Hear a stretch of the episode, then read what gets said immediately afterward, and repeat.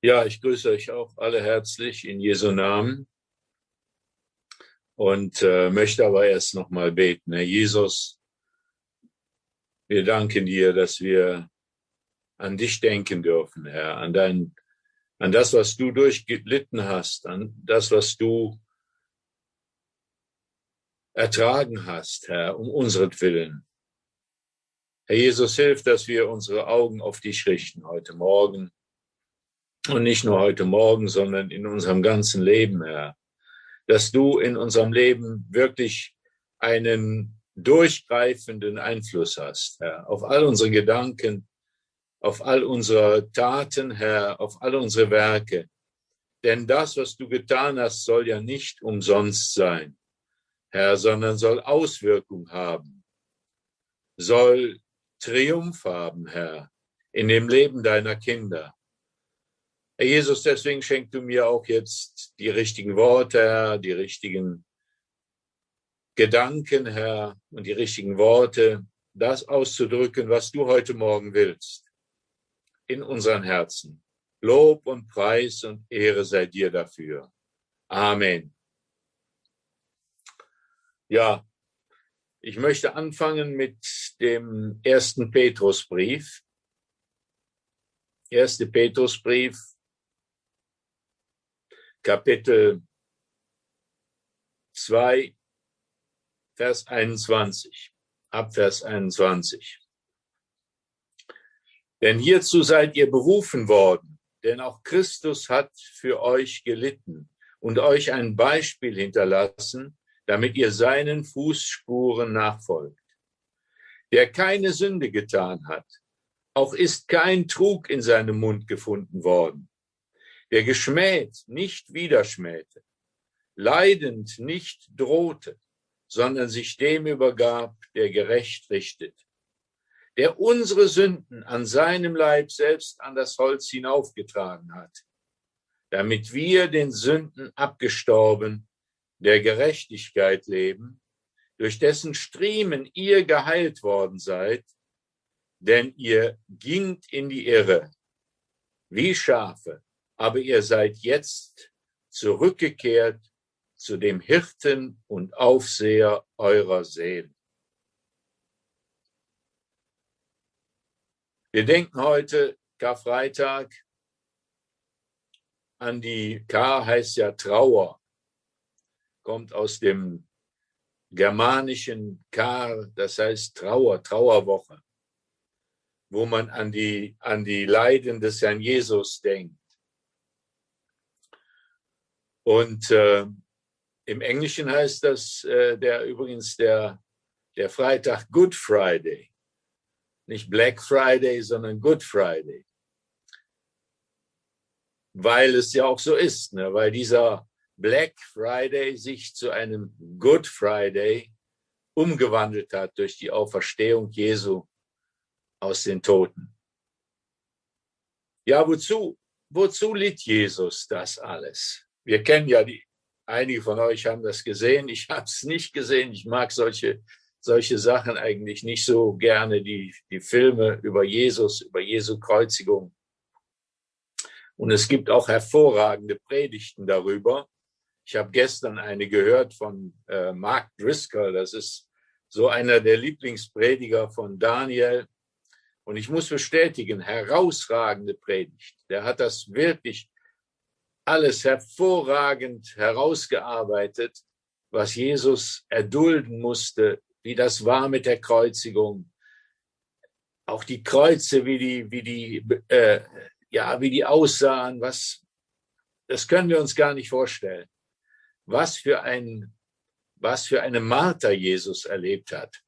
Und dazu noch die inneren, die inneren Qualen, indem er die ganz er der Reine, er, der, der völlig Unschuldige, der Wohltäter, der umgegangen ist in aller Welt und hat wohlgetan. Wenn wir an die, an die Predigt von Petrus denken im, im Hause des Cornelius, wie er sagt, Jesus, der umherging und wohlgetan hat. Alle, die zu ihm kamen, die hat er aufgenommen, denen hat er Gutes getan. Er hat nicht nur nichts Schlechtes getan, sondern er hat Gutes getan. Und dieser Reine, der ging ans Kreuz. Und der erlebte die Stunde, die er nie erleben sollte und wollte und konnte, wo er die Gottesferne spürte. Wir wollen uns da nicht drüber äh, zanken, ob nun Gott ihn verlassen hat oder nicht. Gott hat ihn nicht verlassen, natürlich nicht.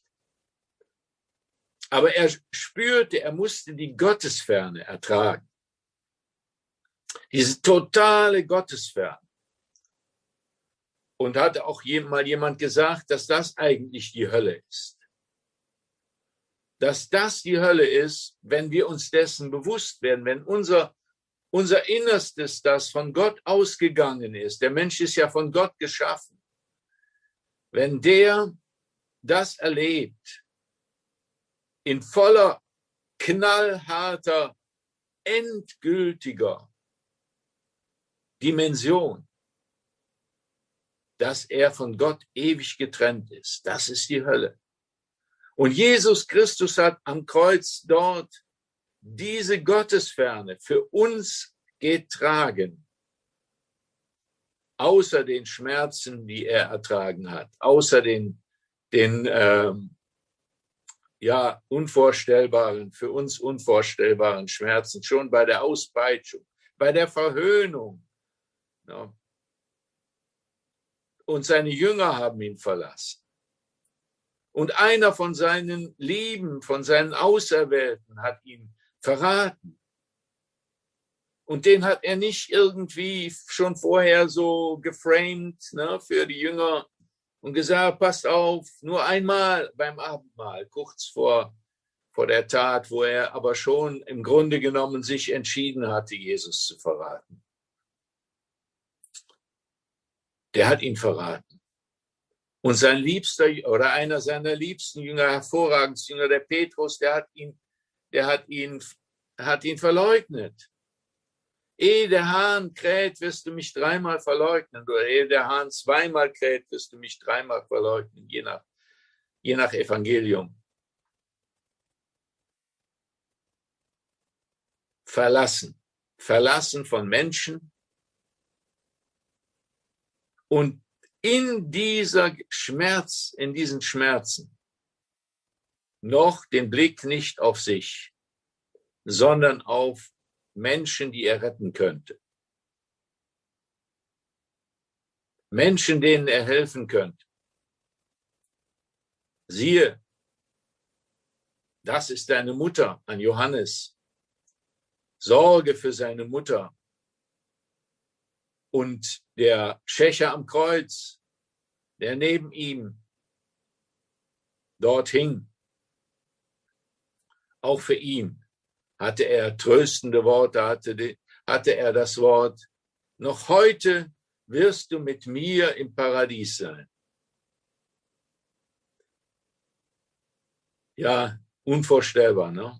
Das ist wirklich, das ist wirklich gewaltig was Jesus dort ertragen hat und wie er es ertragen hat.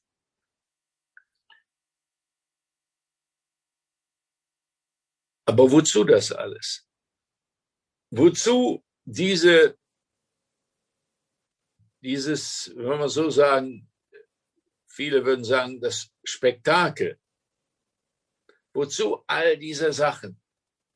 Es gibt ja so barocke Stücke, in der, in der Christenheit, die ähm, diese Sache jedes Mal neu aufführen, so Passionsspiele und äh, alle möglichen Dinge in, im christlichen Glauben, die daran denken oder an jeder, an jeder Ecke findet man eine Kirche, findet man ein Kreuz mit dem gekreuzigten Jesus dort hängen meistens natürlich äh, barock verschönt, barock verklärt, nicht so, wie es wirklich war. Ne? Er war ohne Ansehen, er war so schrecklich und er hing auch keineswegs so hoch, vielleicht 30 Zentimeter über dem Erdboden, so dass man in sein Angesicht gucken konnte. Und das Angesicht, das war zermartert, das Sein ganzer Körper war eine einzige Wunde. Die Peitschenhiebe hatten seine Haut aufgerissen.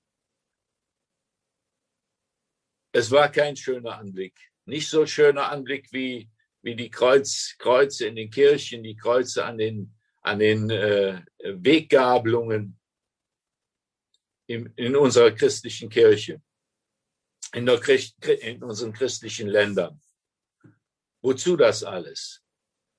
Wozu haben wir den Karfreitag? Es ist ja, ich finde, das ist eine gute, eine sehr gute Gewohnheit, sich da immer wieder auch dran zu erinnern und auch so, solch einen Tag zu haben. Auch wenn Christus immer für uns gekreuzigt wurde, also wenn das eine Tatsache ist, die ewig besteht, nicht nur einmal im Jahr. Und die Auferstehung auch ewig besteht, nicht nur einmal im Jahr. So ist es gut, wenn man, wenn man diese, diese Tage hält, wenn man sich daran erinnert, wenn man stille wird, wenn man betet, wenn man sich das vor Augen führt. Aber schon damals hat Jesus die Leute deutlich daraufhin angesprochen, auch die Umstehenden, und hat gesagt, weint nicht, ihr Töchter Jerusalems, weint nicht über mich, sondern weint über euch und über eure Kinder. Denn das, was dem Kreuze wirklich zugrunde liegt, das betrifft nicht nur die Juden der damaligen Zeit und die Römer, die bösen Römer, die das vollführt haben und die bösen Pharisäer, die das ausgeheckt haben und die neidisch waren und, sondern das betrifft uns alle. Wir alle haben durch unsere Sünde, durch unsere Taten Christus mitgekreuzigt. Wir alle sind nicht besser als die Menschen der damaligen Zeit. Vielleicht magst du das nicht glauben. Dann möchte ich dir empfehlen, mal tief in deine Herzensgedanken hineinzuschauen, wenn alles nicht so läuft, wie du willst. Wenn dir auch ein Kreuz ins Leben hinein gepflanzt wird. Wenn du Dinge ertragen musst, mit denen du keineswegs gerechnet hast, die nicht auf deiner Agenda standen auf deiner Karriereleiter, auf deiner Lebensplanung.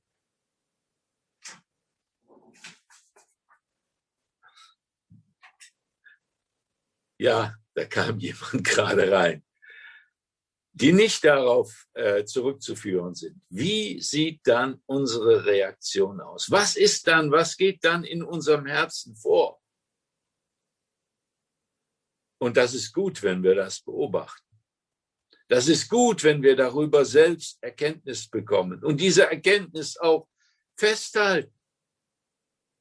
Wenn wir sagen, wir sind nicht besser. Ich meine, die Psychologie in der heutigen Zeit hat ja auch genügend Beweise dafür. Ich weiß nicht, ob jemand das sogenannte Milgram-Experiment kennt. Da gibt es auch mehrere äh, solcher Experimente äh, davon. Es wird, gibt auch da Bücher, die in der Schule gelesen werden dazu. Wie also normale eigentlich liebenswürdige Menschen geradezu zu Bestien werden im Quellen äh, anderer Menschen.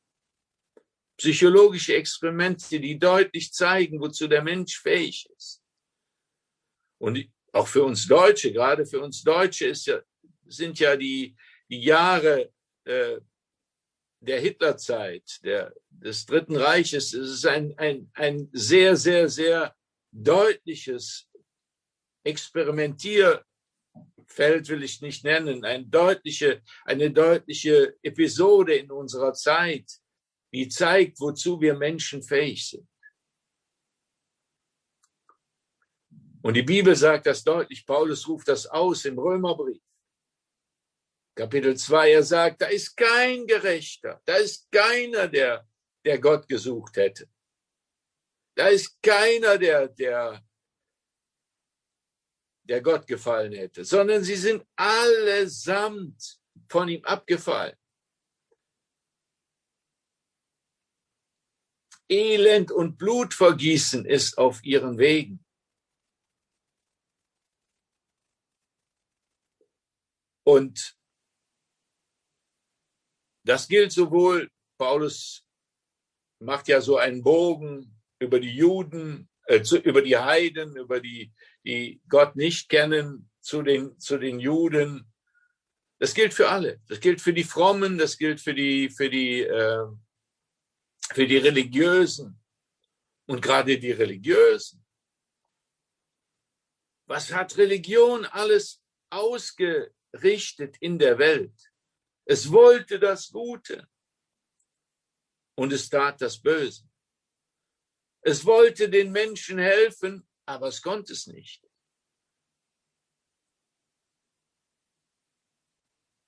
Die Bibel ist ja auch voll davon. Fängt ja schon an im, am Anfang der Bibel, als die Menschen gesündigt hatten. Da gab es dann zwei Brüder. Und in ihnen war das Bewusstsein, es, es liegt ein Fluch über der Welt. Es liegt ein Fluch über meinem Leben. Wir brauchen Gottes Hilfe. Und der Erste, der das gemerkt hat, war der älteste Bruder. Und er hat sich überlegt, was, was kann man machen, um Gott zu besänftigen? Weil er spürte, der Zorn Gottes ruht auch über seinem Leben. Er spürte die, vielleicht auch die innere Leere. Er spürte die Sehnsucht nach dem Vater im Himmel.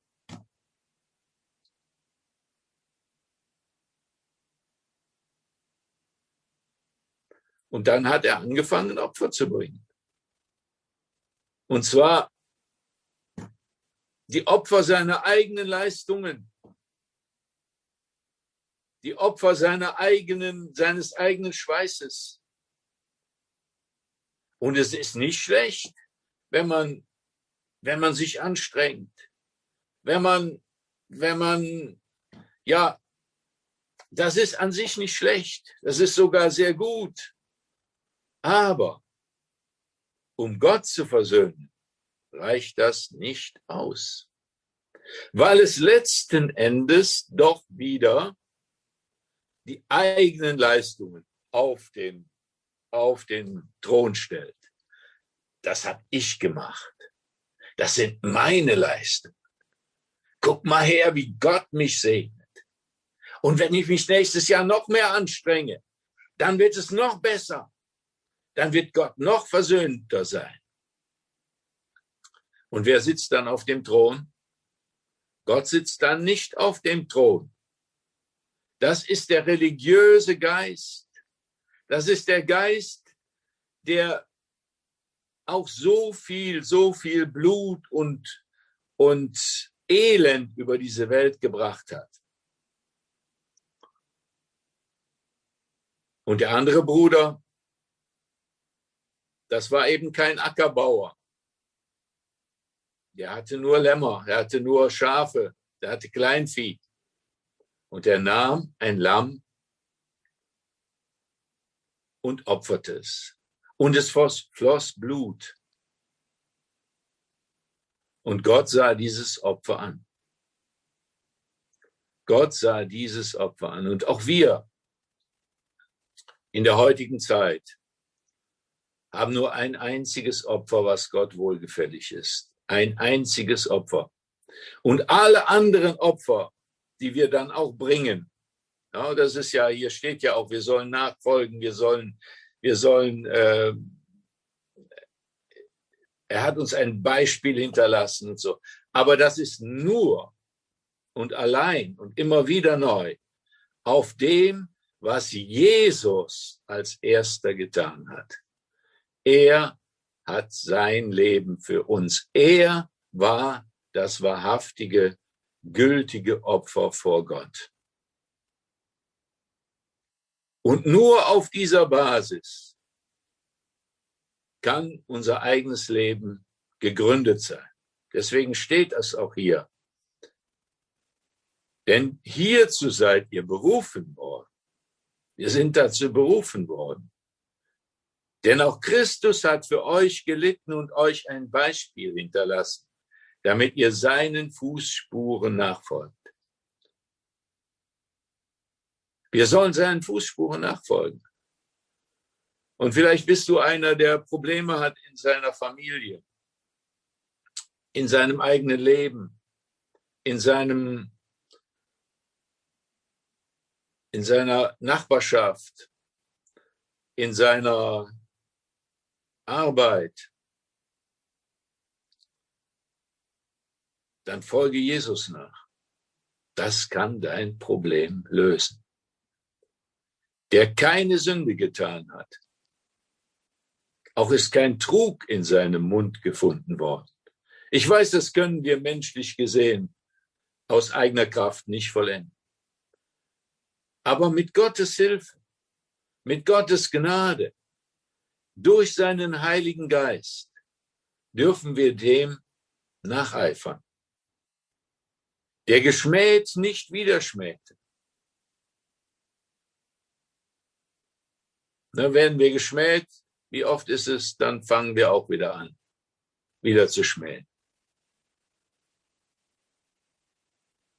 Und machen die Wunde noch tiefer. Schlägt der eine uns leicht, dann schlagen wir fest. Mit Worten oder mit Taten. Der geschmäht nicht wieder schmähte. Leidend nicht drohte sondern sich dem übergab, der gerecht richtet.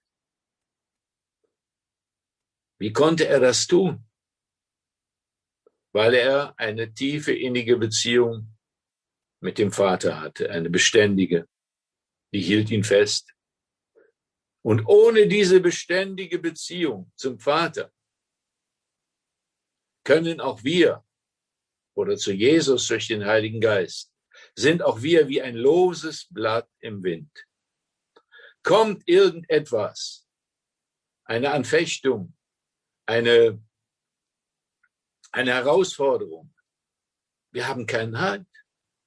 Denn alles das, woran wir uns halten, unser Geld, unser Gut, unsere Karriere, unser großes Wissen, das vergeht. Das, das hält uns nicht fest. Der einzige Anker, der uns festhält, ist die Gemeinschaft mit Gott durch den Heiligen Geist. Auch ist, ja, der Schmähte leidend nicht drohte. Na, schaut euch mal, es gibt ja diese Bilder von Tizian, wie Jesus da stand als, als Herodes, als Pilatus, das war Pilatus, ja, in dem Falle ihn oder was, Herodes, ich weiß nicht genau, äh, mit der Dornenkrone, die Dornenkrone aufdrückte und das Purpurkleid umwarf und der dann raustrat und das Volk ihn sah. Ecce homo heißt das in Lateinisch, siehe der Mensch.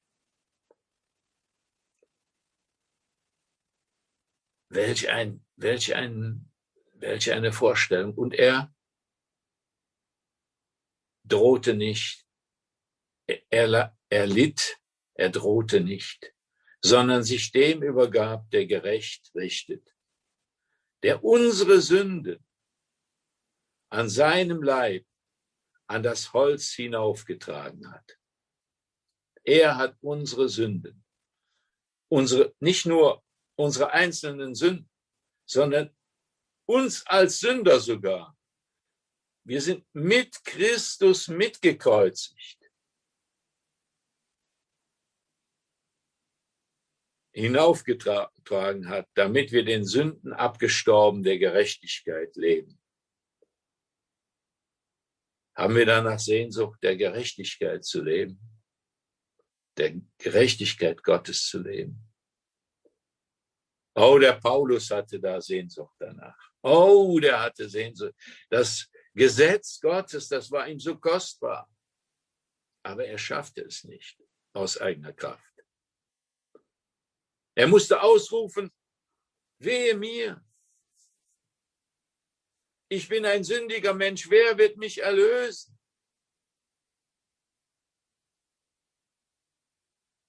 Aber dann, dann konnte er jubeln. Ich danke Gott durch Jesus Christus. Dann erlebte er das Auferstehungsleben. Das Auferstehungsleben, das, danach haben wir doch Sehnsucht. Das ist die Erlösung. Wir müssen uns vorstellen, Paulus sagt es auch deutlich, dass die ganze Schöpfung sich nach dem Offenbarwerden der Söhne Gottes sehnt. Sie liegt in, in Schmerzen und sehnt sich danach.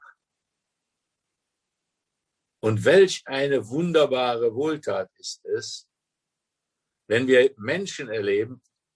Volker hat es ja letzten Sonntag berichtet von seinen Verwandten und Bekannten dort in, in seinem Heimatdorf. Wenn wir Menschen erleben, die zumindest ein, ein Stück weit, denn ich habe es immer wieder festgestellt, es kommt, es gibt auch Seiten äh, von Menschen, ja, da sind einfach die Menschen, da ärgert man sich dann drüber. Aber ein Stück weit die Erlösungskreatur erleben dürfen das Erlöste erleben dürfen. Ah, das ist schön, wenn man solch einen Menschen erlebt, wo man das spürt, Vergebung, Erlösung, Licht, Gnade und nicht Druck und wieder Druck, sondern wirklich erlöste Menschen erlebt. Und die ganze Schöpfung sehnt sich danach, sogar die Tiere. Ich weiß noch, wir hatten in Düren ja verschiedene Hauskreise. Ne? Und die habe ich dann besucht.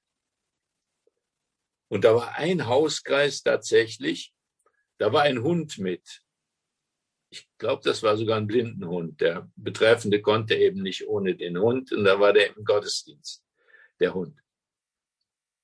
Und wenn, während wir beteten und während wir sangen und während des Gottesdienstes war der Hund so ruhig und der äh, Betreffende oder war es eine Frau, ich weiß auch nicht mehr genau, die bezeugte, dass der, dass jedes Mal, dass er das spürt. Sie sagt, er spürt das, wenn der Geist Gottes wirkt, wenn die Gegenwart Gottes da ist. Und das haben wir ja auch manchmal zumindest erlebt, dass Menschen in den Gottesdienst reinkamen, die besonders eine besondere Sehnsucht danach hatten. Und die, die standen dann im Gottesdienst und während die Chorusse gesungen wurden, wenn die Lieder gesungen wurden, fingen die plötzlich an zu weinen und wussten nicht warum. Und spürten einfach, hier ist etwas. Hier ist das, was ich schon immer gesucht habe.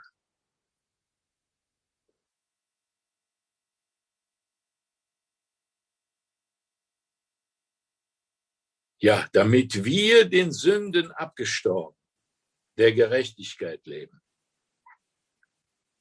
Ein Lamm für eine Familie, ne? die Israeliten damals in Ägypten. Ein Lamm für eine Familie.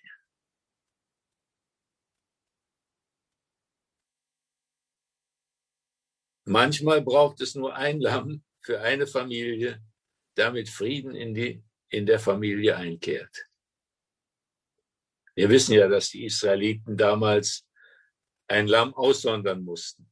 So wie Jesus auch ausgesondert wurde, kann man sagen. Ein Lamm ohne Fehler. Einjährig. Mussten sie aussondern. Dann mussten sie das Haus von jedem Sauerteig reinigen. Ein Bild auf die Sünde. Und dann mussten sie das Lamm schlachten und es zwischen den zwei Abenden essen. Und sie mussten das Blut an die Holzpfosten draußen streichen. Sie mussten gehorsam sein. Einfach gehorsam sein dem Worte Gottes. Und dieses Lamm, das bewahrte dann die Familie davor, dass der Todesengel die Erstgeburt jeder Familie sowohl der Menschen als auch der Tiere dahinraffte. Der Gehorsam gegenüber Gott und seinem Wort ist auch da ein zentraler Punkt. Ja, abgestorben der Gerechtigkeit leben, durch dessen Striemen ihr geheilt worden seid. Halleluja. Durch dessen Striemen, durch seine Schmerzen. Und das nimmt er hier aus Jesaja, Jesaja 53. Jahrhunderte vorher gab es den Propheten Jesaja. Der hat das alles in seinem Kapitel schon beschrieben, den leidenden Gottesknecht. Und er hat auch gesagt, wer glaubt dem überhaupt? Wer glaubt dem? Und er hat den, diesen, diesen leidenden Gottesknecht auch deutlich vom Äußeren her beschrieben. Der war so entstellt, dass man, dass man ihn gar nicht anblicken wollte. Die Menschen wollen ja immer Sieger, Helden. Ja? Heroes, die Erfolg haben, die die Sache cool machen, gut machen. Aber so Loser, so Loser. Wenn er doch Gott ist, soll er doch vom Kreuz runtersteigen. Soll er sich doch selbst helfen, er hat anderen geholfen. Jetzt hat er, das hat er davon. So Loser, die mag man nicht. Nee. Aber das war Jesus für uns. Er war der große, in Anführungsstrichen, Loser. Für uns. Deswegen empfiehlt auch die Bibel deutlich im Neuen Testament, dass wir uns zu den zu den Elenden auch halten sollen. Dass wir nicht unbedingt immer den, den erfolgreichen, den glänzenden, den tollen Leuten, beautiful people nachlaufen sollen. Wenn es denn richtig beautiful people sind, dann brauchen sie uns gar nicht. Aber der Elende, der braucht uns. Der Verachtete, der braucht uns.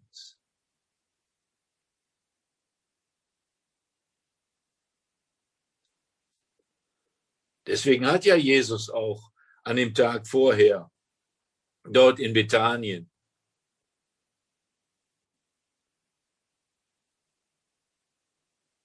seine Schürze genommen oder sein, sein Obergewand ausgezogen und sich gegürtet und hat jedem einzelnen Jünger die Füße gewaschen, auch dem Judas, hat sich gedemütigt.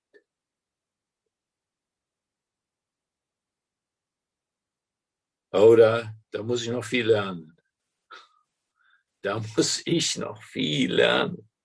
Füße waschen. Ihr wisst damals, die Leute hatten keine Schuhe. Und wenn, dann waren das so irgendwelche Latschen, irgendwelche Leder, Lederdinger. Und wenn man dadurch kilometerweit läuft, an Steinen, durch Dreck, durch Matsch, durch Sand, dann waren die Füße überall vernarbt, dick mit Horn überzogen. Wenn man dann unterwegs war und kam dann zu Hause irgendwo bei jemandem an und der machte das dann an einem, der sandte nicht seinen, seinen Knecht da und waschte ihm da mal die Füße, sondern er machte es selber. Er beugte sich, fasste die Füße an, wusch sie mit Wasser kratzte alles ab, was, was schlecht war, was nicht gut war. Die, die ganz, löst das erstmal schön auf. Das ist auch was Wunderbares. Nicht direkt mit der Bürste anfangen. Dann erstmal auflösen im Wasser. Und dann anschließend mit Öl und mit Wein einreiben. Die Wunden. Öl, das ist ja dieses, das sind ja die Polyphenole drin, diese heilsamen äh, Stoffe. Auch der Wein desinfiziert. Ne? Welch eine Wohltat. Und da hat er gesagt, das ist ein Beispiel für euch. Nicht, dass wir jetzt umhergehen und den Leuten mit den Schuhen diese tolle Schuhe haben, die sie dann ausziehen, die Strümpfe auch noch, damit wir die da jetzt waschen, obwohl das auch schön ist. Ich habe das bei den Russlanddeutschen erlebt. Das war immer, es war was Wunderbares. Das war schön, wenn die, wenn wir dann vor dem Abendmahl uns die, die Füße gewaschen haben. Also mir hat es sehr gefallen. Wenn es nicht, nicht so gewesen wäre, dass es bei manchen so überhöht wurde, dass man einen zwar fertig machen konnte, richtig fertig, ne? aber die Füße, die hat man dann gewaschen, dann hat man Teil an Jesus. Also Jesus meint das hier wirklich so in der, in der Weise, wie wir uns einander äh, helfen sollen. Na, denn unser Leib ist zwar rein um des Wortes willen, sagt er. Euer Leib ist rein. Aber die Füße werden schmutzig. Ne? Und auch wir, wir gehen durch diese Welt, wir, wir haben im Beruf und in, in, in unseren Beschäftigungen viele Dinge, die uns ärgern, die wir ertragen müssen, wo wir uns dann auch selber ärgern und wo wir verwundet werden und wo Schmutz an uns hängen bleibt. Das erleben wir täglich. Ich weiß noch, ich als Lehrer habe das jeden Tag erlebt. Wenn, konnte ich vorher noch so wunderbare Stunden im Gebet verbringen. Wir hatten äh, die Gegenwart Gottes erleben. Die, spätestens die dritte Stunde mit 30 Hauptschülern. da hast du, äh, ja, da brauchst du Fußwaschung. Seelenwaschung. Ja, und so brauchst du das auch. Das ist herausfordernd, das Leben hat viele Herausforderungen. Das Studium, der Umgang mit den Kollegen, all das, was, was dich so umgibt. Und gut, wenn du ja einen Bruder, eine Schwester, eine Frau, einen Ehemann hast, der, der deine Füße wäscht. Oder wenn du es tust, das ist noch besser. Wenn mit mit Wasser, mit warmem, schönem Wasser, mit der Schürze und dann schön ab, abtrocknen. Jesus hat das vorgemacht, hat uns ein Beispiel hinterlassen, wie wir miteinander umgehen sollen. Habe ich oft nicht getan, tue ich oft nicht. Oh. Aber, aber, Jesus hat neue Gnade jeden Tag. Jeden Tag ist seine Gnade immer wieder da für dich. Halte daran fest. Nimm sie. Öffne dich ihr. Der Paul, äh, ne, Paul, Terstegen war das. Terstegen hat das, drückt das in seinem Lied so wunderbar aus. Ne? Wie die zarten Blumen willig sich entfalten und der Sonne stille halten will ich so still und froh deine Strahlen fassen und dich wirken lassen. Ja, lass uns gegenseitig dazu ermahnen, ermuntern. Jesus ist ans Kreuz gegangen und hat unsere Schuld und Sünde getragen. Das Problem ist gelöst für alle Zeit und Ewigkeit weil er auch unser inneres Wesen verwandelt, wenn wir ihn anschauen. Wegschauend auf Jesus werden wir verwandelt. Nicht indem wir uns selber anschauen, indem wir an uns selber rummontieren, sondern indem wir auf Jesus schauen und ihn, ihn wirklich im Herzen aufnehmen, von seinem Geist erfüllt werden Wer Jesus am Kreuze im Glauben erblickt, wird heil zu derselbigen Stund. Herr Jesus, ich danke dir für dein, für dein Kreuzesleiden, Herr. Ich danke dir für den Weg, den du gegangen bist als Lamm Gottes, das der Welt Sünden trägt. Herr, ich danke dir, dass ich immer wieder neu mich da am Kreuz befinden darf, Herr. Dass ich immer wieder neu dich anschauen darf. die Offenbarung deiner größten Liebe, das Kreuz von Golgatha, wo der Vater sein Liebstes gegeben hat. Für unsere Sünden, wo der Vater uns so sehr geliebt hat, dass er seinen einzigen Sohn, seinen eingeborenen Sohn, gab, um uns zu erlösen. Ich danke dir dafür. Lob und Preis sei dir.